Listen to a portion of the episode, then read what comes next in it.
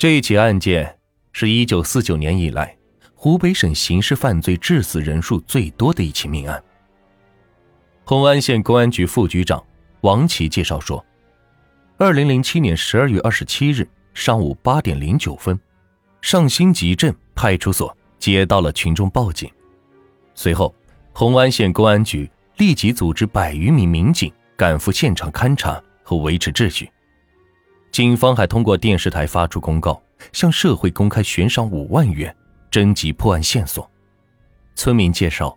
汪世书是上新集镇赵家湾村南陈家湾人，原本在红安县城某商场做百货生意。他从1999年开始承包村里的这块田地，并建起了石灰厂，产品主要销往周边的农村。由于他的石灰质量很好，不愁销路。不少村民说，汪世书夫妻待人友善，凡是村民想赊账购买石灰。他们有求必应，也从不上门讨债。几年下来，汪世书慢慢的有了些积蓄。跟汪世书有过交往的人，对汪世书都有个共同的评价：汪世书十分的注重信誉，不拖欠他人一分钱。当地有传言说，汪世书曾有卖掉石灰厂的想法。这个消息在汪叶阳口中得到了证实。汪某说。女婿吴小发曾跟他提起过这件事，打算以十五万元的价格出卖。很快，同镇邻村的袁某找上了门。吴小发曾和老婆汪春莲商量，假设石灰厂卖了，他就把车子也一并的卖掉，然后再买台面包车跑出租。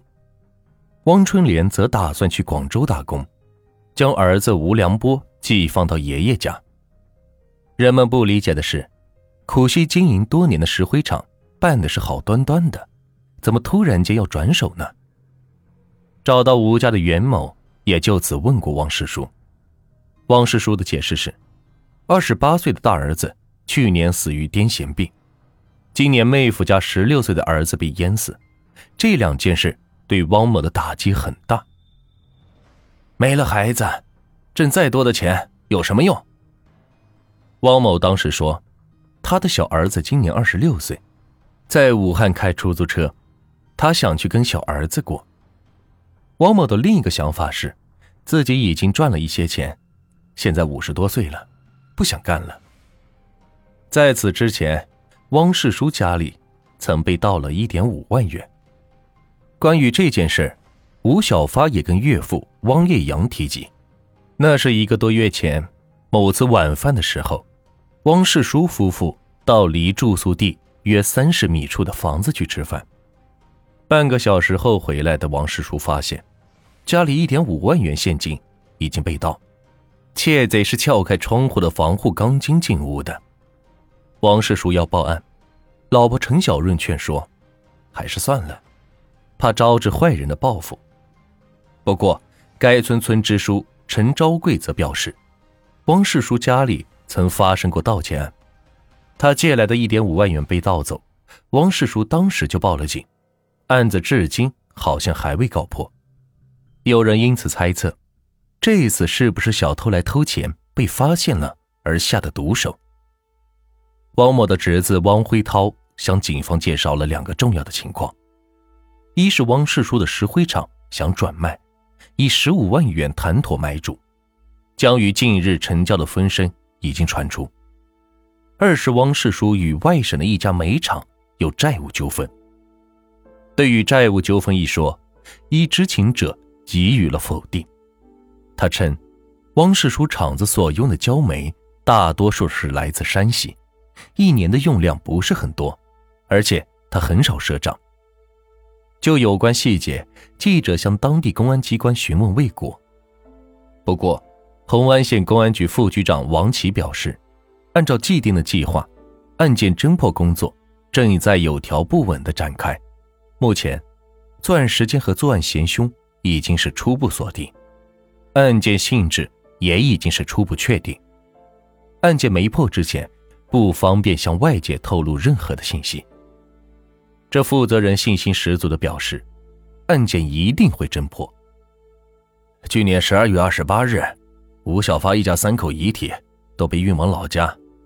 当天的晚上，三个人下葬，仪式很简单。吴小发的二姐夫王章锦说：“除了得到每人各两千元的政府补助外，只留下了那一间破败不堪的土坯房。”吴小发是个本分的人，不爱多说话，很少与人结仇啊。对于吴一家三口被灭门的事，吴的亲戚大为不解。有人回忆，二零零四年。汪春莲带着儿子跟丈夫一起到了上新集镇，并在上新集镇小学附近租了间房子住下，为的就是更好的照顾丈夫和儿子。吴小发自己买了台农用车，负责给汪世书运送食料，每运一车，汪世书支付他八十五元的报酬。为了买车，吴小发在岳父汪叶阳和大姐那里是各借了六千元。去年十月，汪世书的黎明石灰厂一个煮饭的女工突然患病，汪春莲也因此被叫到了石灰厂，负责给工友做饭，每月的工资是四百元钱，包吃包住。想着是能省些钱，争取早日把买车的旧账给还了。为此，夫妻俩二人是吃苦耐劳，一年到头是难得穿一回新衣裳。但直到遇害。